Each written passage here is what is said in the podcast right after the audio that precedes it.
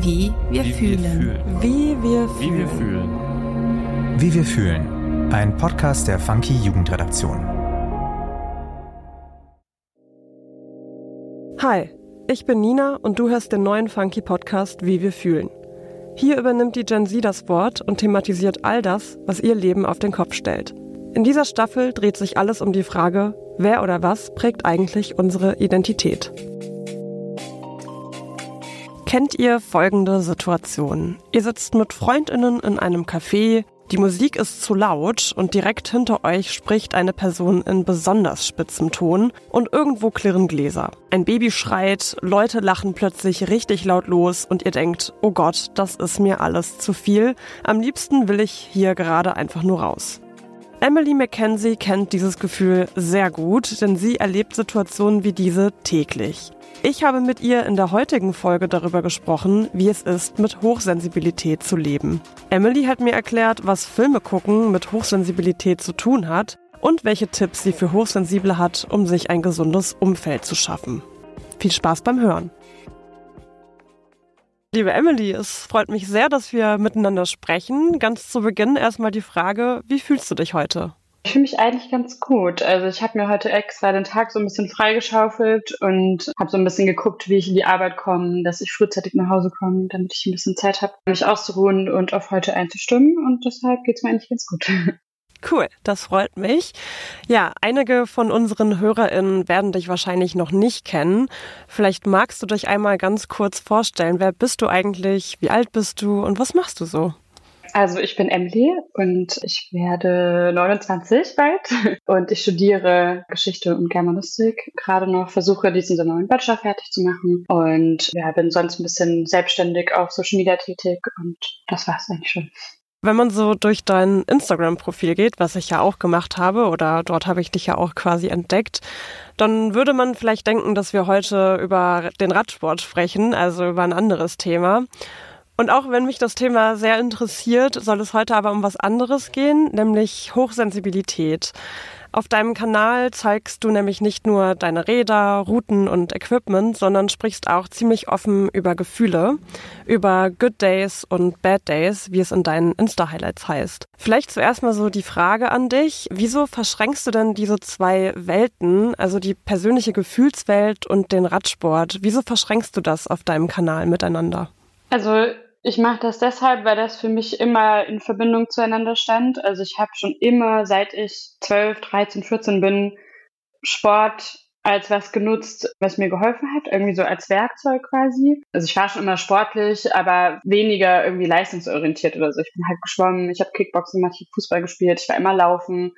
Und das war für mich aber immer wirklich direkt verbunden damit, wie es mir geht. Wenn ich irgendwas zu viel wurde, wenn ich irgendwie gestresst war, wenn die Schule anstrengend war, wenn irgendwas passiert ist, bin ich in den Wald gegangen, bin laufen gegangen. Das war für mich immer direkt verbunden und eben nicht mit so einem Leistungsaspekt. Also sobald das in eine Leistungsrichtung gerutscht ist, hat mich das eher noch mehr unter Druck gesetzt. Also ich habe einmal eine Triathlon-Staffel versucht, so da ging es mir nicht gut. Das war viel zu viel Druck. Und ja, deswegen ist das für mich so, das eine gehört zum anderen. Das ist einfach ein Werkzeug für mich. Verstehe. Also der Sport quasi so als Ventil. Ja, genau. Man hat halt irgendwie, finde ich, oder ich habe mir quasi so eine Werkzeugkiste angeeignet und in verschiedenen Situationen im Leben hilft mir das eine, weiß ich nicht, schlafen. Und in manchen Situationen muss man vielleicht irgendwas rauslassen oder man muss irgendwas verarbeiten. Und da ist halt Sport eigentlich für mich immer nicht wegzudenken gewesen.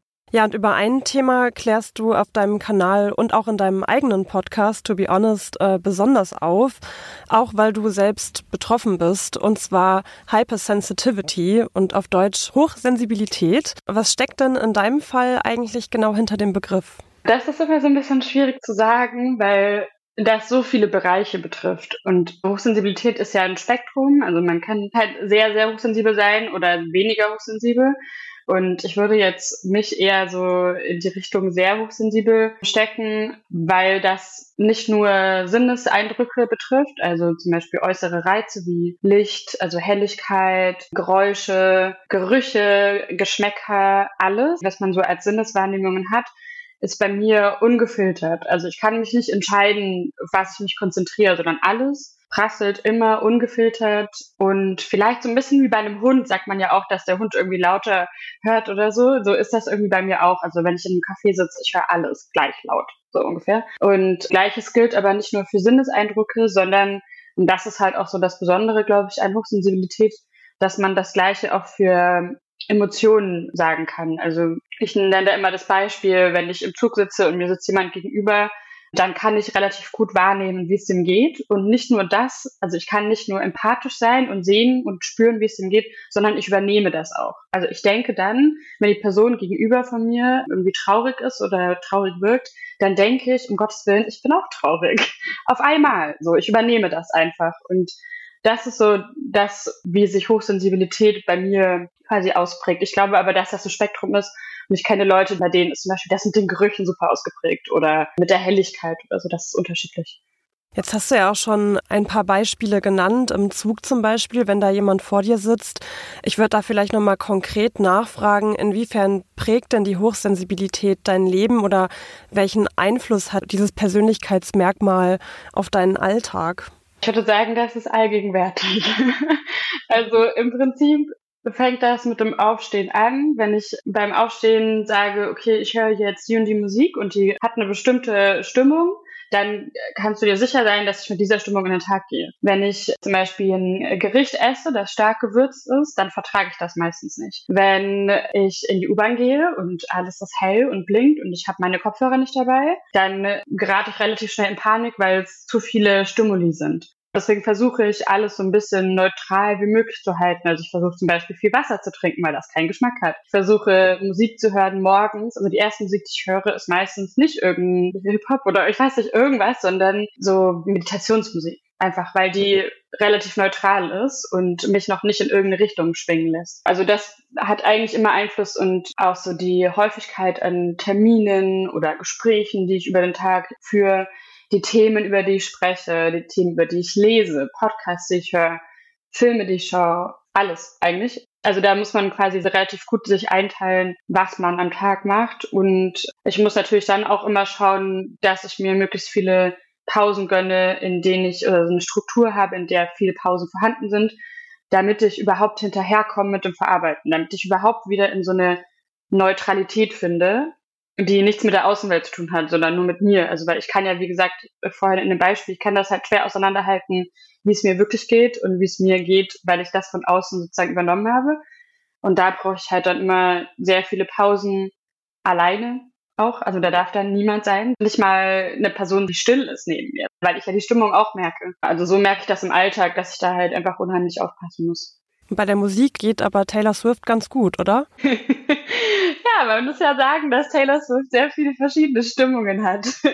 Und da kann ich relativ gut, aber man muss schon sagen, das nimmt mich natürlich mitten. Aber das ist auch so ein Beispiel, diese Begeisterungsfähigkeit für eine Sache, dass man da so ganz krass mitfühlt und so ganz begeistert ist. Das ist halt auch so ein Kennzeichen von jemandem, der hochsensibel ist, der dann so voll da so begeistert ist. Man merkt es auch jetzt, wie ich rede.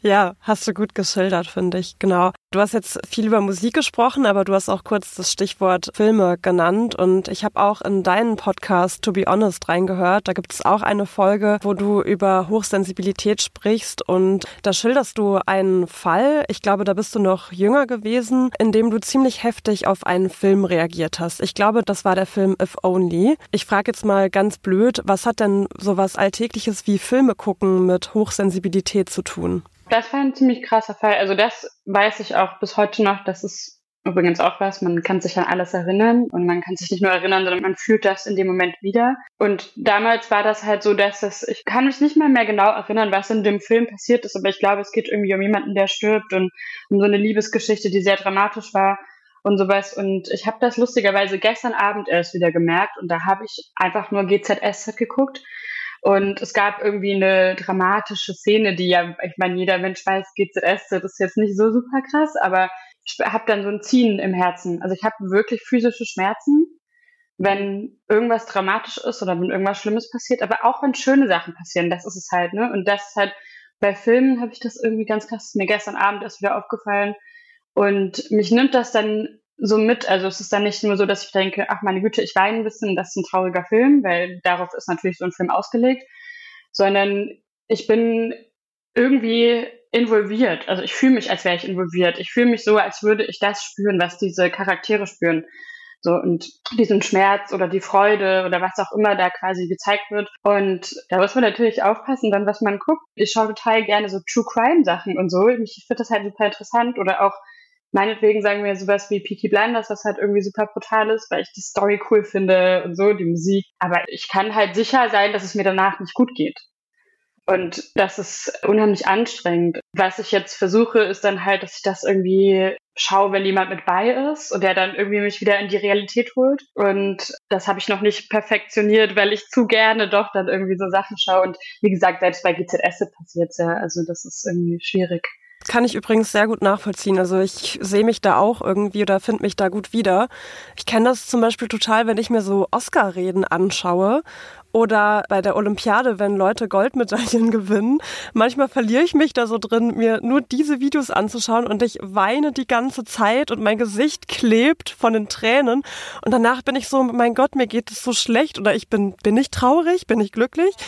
Und das hat, das, sowas kann ja schon enormen Einfluss haben. Ich weiß nicht, ob du das auch kennst, aber ich habe das bei diesen Videos total krass. Total. Also ich kann halt im Prinzip irgendwie einen super guten Tag haben und dann schaue ich irgendwas und dann ist auf einmal alles furchtbar und alles ist schlimm und ich bin immer so, hä, aber mir ging es doch gerade noch gut. In manchen Situationen schafft man das halt, sich selber draus zu manövrieren, indem man irgendwie Kontakt zur Außenwelt schafft und zur eigenen Realität. Aber manchmal halt auch nicht, ne? Manchmal ist das halt ein Abend und dann liegt man im Bett und das nächste, was passiert, ist eigentlich schlafen gehen und man ist dann so in dieser Gefühlswelt und das ist echt irre. Also manchmal fällt es mir sehr schwer, da rauszukommen. Absolut, finde ich sehr nachvollziehbar. Ich erinnere mich auch daran oder mir ist im Gedächtnis geblieben, dass du in der Podcast-Folge auch gesagt hast, bei dem Erlebnis mit dem Film If Only, wo du sehr heftig reagiert hast, hast du gesagt, dass niemand so richtig wusste, wie man damit eigentlich umgehen soll und auch du nicht. Das fand ich irgendwie ziemlich spannend, weil ich finde, daran hängt auch so ein bisschen die Frage, inwiefern wird Hochsensibilität in unserer Gesellschaft eigentlich wirklich ernst genommen oder gesehen? Wie ordnest du das ein? Es ist nicht so leicht. Also damals war das halt, also ich wusste ja selber noch nicht mal, was passiert. Und dann ist es natürlich schwieriger, weil du dann irgendwie denkst so, hä, wieso reagiere ich da jetzt so drauf und alle anderen nicht? Und bis quasi ich zur Therapie gegangen bin und ich erfahren habe, dass ich hochsensibel bin, habe ich ja immer gedacht, alle Menschen spüren das auch. Nur ich krieg's nicht hin, damit umzugehen. Also die sind einfach besser darin, damit umzugehen. Und ich bin die Blöde, die das nicht schafft. Und die Außenwelt sagt, du bist halt die dramatische und du bist die, die aus einer Mücke einen Elefanten macht und du bist die, die zu sensibel ist, das ist so der Klassiker, die bei allem weint. Und dann ist es halt immer so, die Leute denken, entweder du tust nur so, weil du irgendwas willst oder ich habe auch in der Vergangenheit oder als Kind oft wegen Sachen geweint, die für andere nicht so schlimm sind. Aber für mich waren sie schlimm. Also, was ich dann gemacht habe, zur Kompensation, habe ich angefangen zu lügen. Ich habe dann Sachen erzählt, als wären sie schlimmer. Und dann hatte ich das Mitleid. Dann waren die Leute, ah, krass, oh, das ist passiert. So, und dann hat das quasi gematcht mit dem, was ich gefühlt habe, weil mich vorher keiner ernst genommen hat. Und man versucht sich dann so Sachen anzulernen, weil man ja selber nicht weiß, was passiert.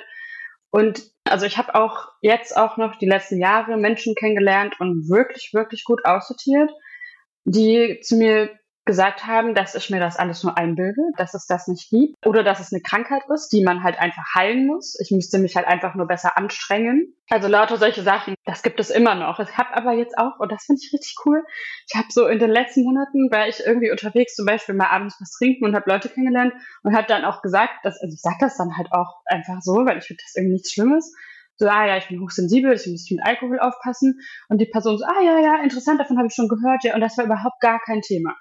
So, und das finde ich irgendwie cool, weil ich glaube, so in unserer Generation oder vielleicht sogar in der jüngeren noch, fängt das jetzt gerade an, dass man über sowas spricht und das ist natürlich nur gut, also finde ich zumindest. Ja, das geht ja auch so ein bisschen in das Thema rein, dass man zum Beispiel eine Depression oder eine, ein psychisches Leiden nicht direkt sehen kann, anders jetzt als einen gebrochenen Arm oder halt eine Wunde am Körper, was aber nicht heißt, dass es irgendwie weniger wertig ist oder weniger Mitleid verdient oder weniger angesehen möchte. Das hast du auch eben gut auf den Punkt gebracht, finde ich. Ja, auch ich würde von mir sagen, dass ich ziemlich sensibel bin und ich habe auch schon einige Male so den eher abschätzigen Satz gehört, du bist aber auch ganz schön sensibel, oder?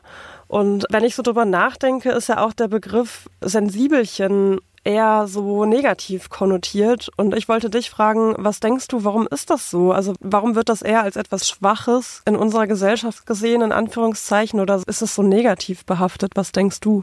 Also ich glaube, das hat viele Sachen zur Ursache. Also ich meine, einmal ist es so, dass wir halt in einem System leben, in dem wir möglichst produktiv sein müssen, in dem wir möglichst viel leisten müssen, in dem wir möglichst funktionieren müssen. So, das kannst du halt nicht, wenn du sensibel bist.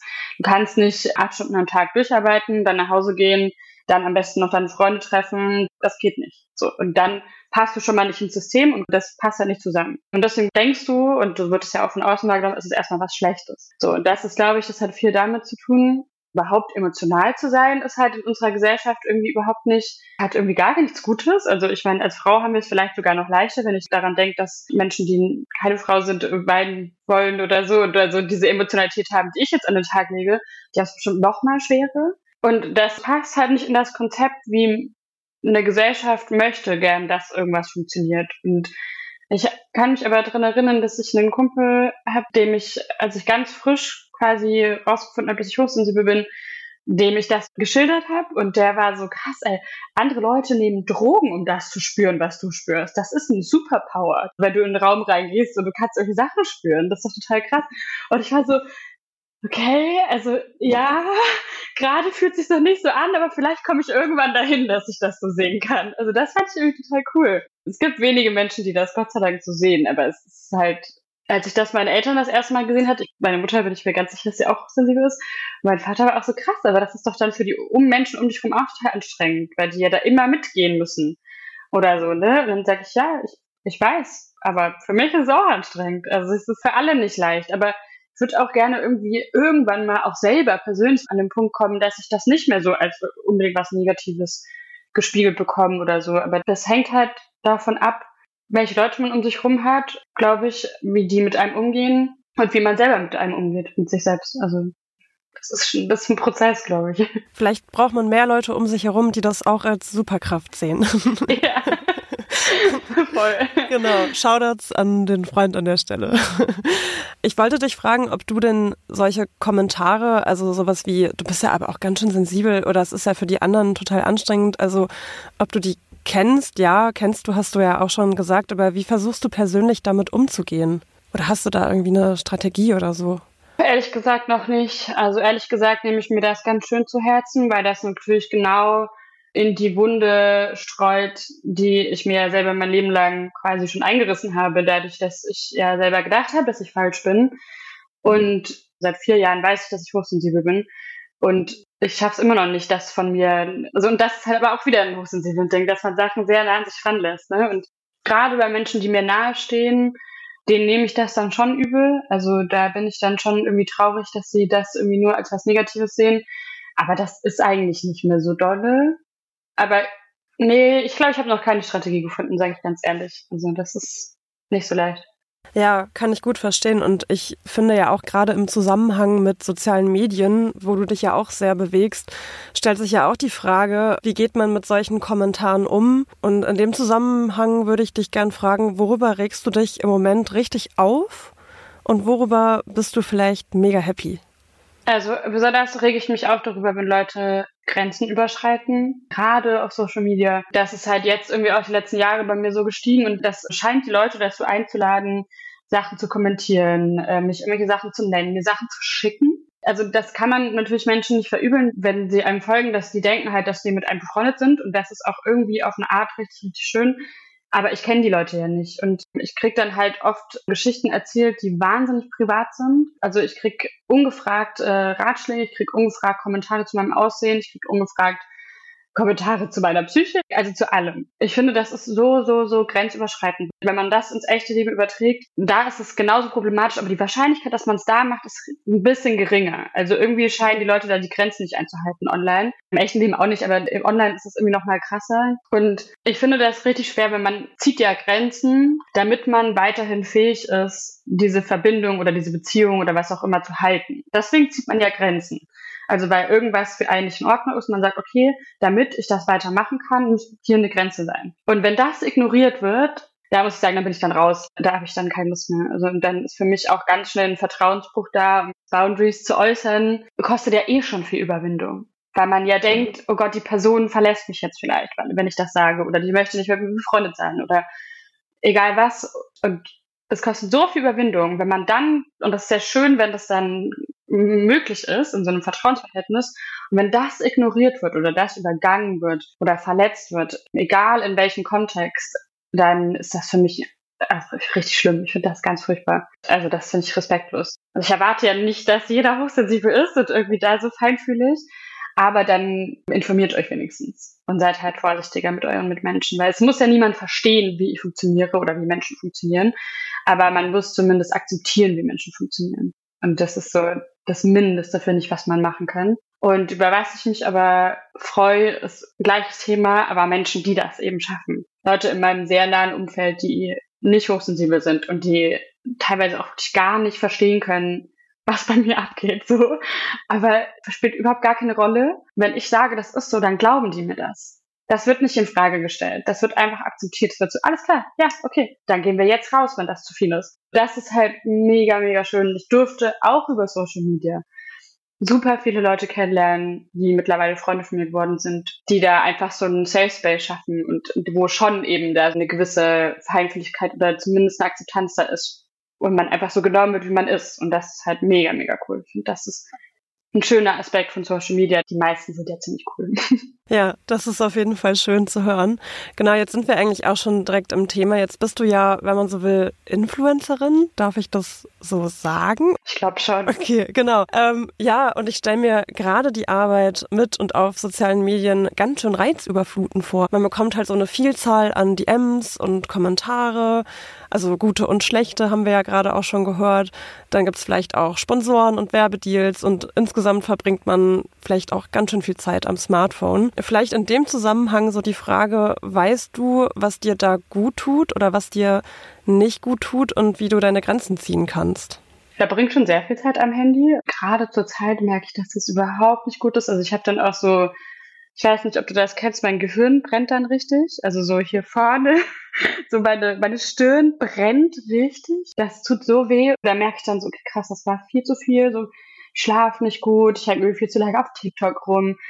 Und so cool das eben auch ist, wie ich ja gerade schon gesagt habe, auch der Austausch und so oder auch Inspiration zu finden, das ist ja auch Inspirationsquelle, aber es hat halt einfach sehr wenig mit der Realität zu tun. Also ich muss da immer sehr hart mit mir ins Gericht gehen, ehrlich gesagt, weil anders schaffe ich es nicht. Manchmal mache ich sowas wie Offline-Weekends, dass ich dann wirklich die Apps lösche, also Instagram und TikTok einfach lösche und erst Montag wieder runterlade. Das mag ich auch, aber das halte ich auch nicht immer durch ist halt am Ende trotzdem auch eine Sucht. Ja, kenne ich auch.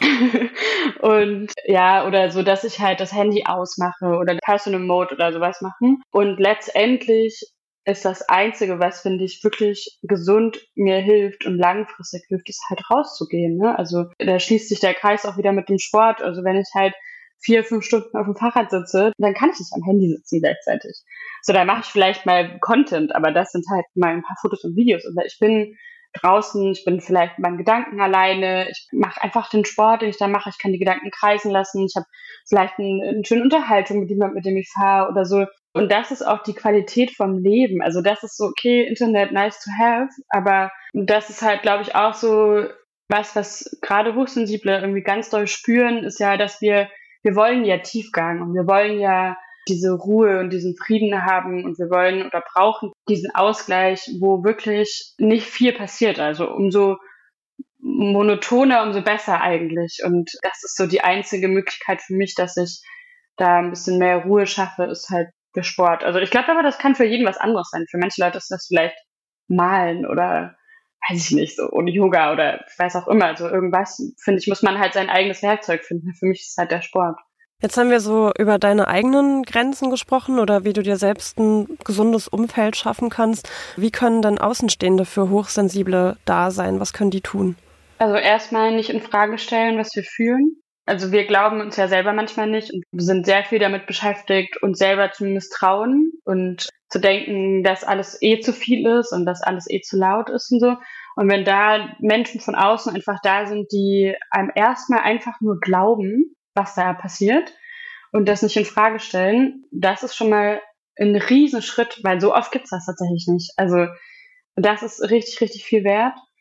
Und ja, dann ist es natürlich schön, wenn Leute akzeptieren oder das okay finden, wenn man sehr viel Zeit für sich alleine braucht. Es ist halt bei mir zum Beispiel oft so, dass ich mich auf Verabredungen freue, aber wenn dann zum Beispiel nur im Zug morgens in die Arbeit eine Schulklasse ist und ich habe meine Kopfhörer nicht dabei und es ist alles zu laut und dann passiert vielleicht noch eine Sache in der Arbeit, die mich komplett aus der Bahn wirft oder wir studieren Geschichte, wir reden da jetzt auch nicht immer über leichte Themen wenn mich das dann mitnimmt dann komme ich nach Hause und ich bin eigentlich verabredet, aber ich kann nicht. Ich bin so fertig, ich bin so in dieser Gefühlswelt drin, so erschöpft, dass ich quasi Zeit brauche, um das zu verarbeiten. Dann muss ich halt auch mal Verabredungen absagen und auch leider oft kurzfristig. Und das tut mir auch mega leid und dann mit dieser Schuld zu leben, also man fühlt sich dann einfach sehr schuldig und als wäre man so eine wahnsinnig schlechte Freundin. Also das schätze ich sehr an meinen Freunden, dass die da ähm, mir den Druck rausnehmen und halt sagen, du, ist kein Ding, dann bist halt nächste Woche dabei. Und das ist auch super viel wert, also von außen, dass man da einfach Druck rausnimmt und nicht irgendwie sagt, okay, du hast dich jetzt dreimal nicht gemeldet, du bist eine schlechte Freundin. Du hast zweimal abgesagt und bist da nicht mitgekommen oder früher gegangen. Das ist ja das nächste auch so. Wenn irgendwas zu viel ist, ist auch so, dass ich oft ganz schnell aus Situationen raus muss. Also wenn ich feiern gehe ich sowieso nicht mehr, aber wenn wir jetzt irgendwie abends weg sind und das ist irgendwie super anstrengend und die Musik ist laut, dann stehe ich kurz vor einer Panikattacke und muss das verlassen. Ich kann da nicht bleiben. So einfach, dass da so eine Akzeptanz von außen ist, dass man so gelassen wird, wie man ist. Also ich weiß schon, dass ich mir sehr viel rausnehme in Freundschaften und wie gesagt, mir tut das auch oft leid, aber ich kann es halt nicht ändern. Ich kann es nicht heilen, ich kann nicht irgendwas nehmen, damit es besser wird. Das Einzige, was ich machen kann, ist eben mir Zeit für mich zu nehmen, weil dann steigt auch die Qualität, mit der ich anderen Leuten begegne. Also nur wenn ich mich zurücknehme, kann ich eine gute Freundin sein langfristig und kann dir zuhören beim nächsten Mal. Das würde ich mir wünschen, dass Leute verstehen. Und äh, das ist eigentlich schon alles. Also viel mehr müssen die Leute gar nicht machen. Gut, dann haben wir das jetzt hier ja auch festgehalten. Sehr schön. genau. Ähm, ich würde gerne noch so einen Satz oder ein Zitat aufgreifen. Das hast du ich glaube, in einem Podcast gesagt und jetzt eben auch ähnlich nochmal wiederholt. Du hattest da gesagt, äh, jeder nimmt die Umwelt gleich wahr, aber ich bin die in Anführungszeichen blöde, die so schlecht damit umgehen kann. Und ich glaube, damit beziehst du dich auf eine Zeit, in der du noch nicht wusstest, dass du hochsensibel bist und vielleicht auch etwas hart mit dir ins Gericht gegangen bist. Was kannst du denn vielleicht unseren jungen HörerInnen mit auf den Weg geben, die ähnliche Erfahrungen gemacht haben wie du oder ähnliche Erfahrungen machen? das ist ja leider nicht irgendwie eine Sache, die man macht und dann ist alles okay, aber dass man irgendwie einfach versucht, sich selber besser zu verstehen und versucht zu lernen, was man braucht und was einem gut tut und was einem nicht gut tut.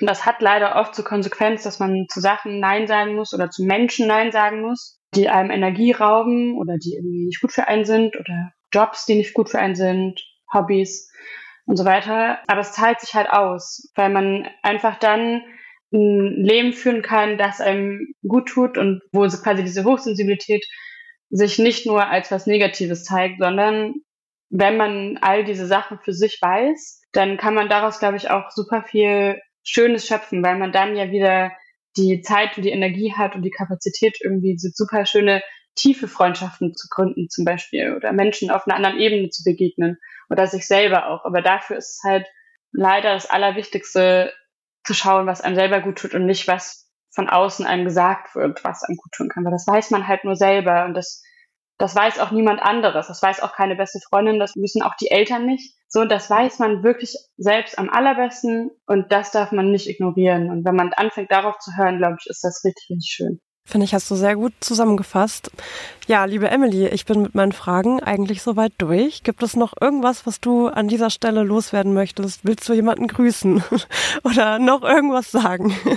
Ja, ich glaube, ich kann einfach nur Danke sagen an die Leute, die jetzt so in meinem Leben sind, weil das, ich glaube, das war, waren ein paar harte Jahre und die, ich habe gut aussortiert, aber die, die jetzt quasi so übrig geblieben sind, die schätze ich halt sehr und das sind halt super schöne ja, menschliche Beziehungen, sage ich mal. Und auch so meine Eltern und so, dass man da so irgendwie so akzeptiert wird und geliebt wird und so. Das ist halt voll schön und das kann ich nur so zurückgeben. Schön. Ja, Cool. Ja, dann bleibt mir noch zu sagen, vielen Dank, dass du heute mit mir so offen über dieses Thema gesprochen hast. Ich glaube, dass du vielen jungen Menschen, die sich vielleicht darin wiederfinden, jetzt was mitgegeben hast. Und ich finde auch, dass es übergeordnet vielleicht auch so um das Thema Grenzen ziehen geht, womit sich ja jeder eigentlich auch mal ganz gut beschäftigen könnte. Vielen, vielen Dank, Emily. Ja, danke dir auch. Es war mega schön. Danke. Cool, freut mich. Aus dem Gespräch mit Emily nehme ich vor allem mit. Ob hochsensibel oder nicht, es ist wichtig und gut, seine eigenen Bedürfnisse und Grenzen zu kennen. Und sie seinen Mitmenschen auch zu kommunizieren. Mit Hochsensibilität zu leben hat einen enormen Einfluss auf die eigene Identität, den Alltag und das Miteinander. Umso wichtiger, dass einer hochsensiblen Person ihre Gefühle nicht abgesprochen werden. Ein Bedürfnis oder eine Empfindung nicht ernst zu nehmen, nur weil sie nicht sichtbar ist, ist alles andere als hilfreich. Hilfreich ist, Verständnis und Respekt dafür zu haben, dass es Personen unter uns gibt, die einige Dinge einfach intensiver wahrnehmen und dementsprechend auch andere Bedürfnisse haben als wir. Vielen Dank, liebe Emily, für das Gespräch und euch vielen Dank fürs Zuhören. Wenn euch der Podcast gefallen hat, dann abonniert uns doch gerne, um keine weitere Folge zu verpassen. Vielen Dank und bis demnächst. Wie wir fühlen. Ein Podcast der Funky Jugendredaktion. Produktion und Redaktion Nina Sabo. Schnitt und Sound Markus Klose.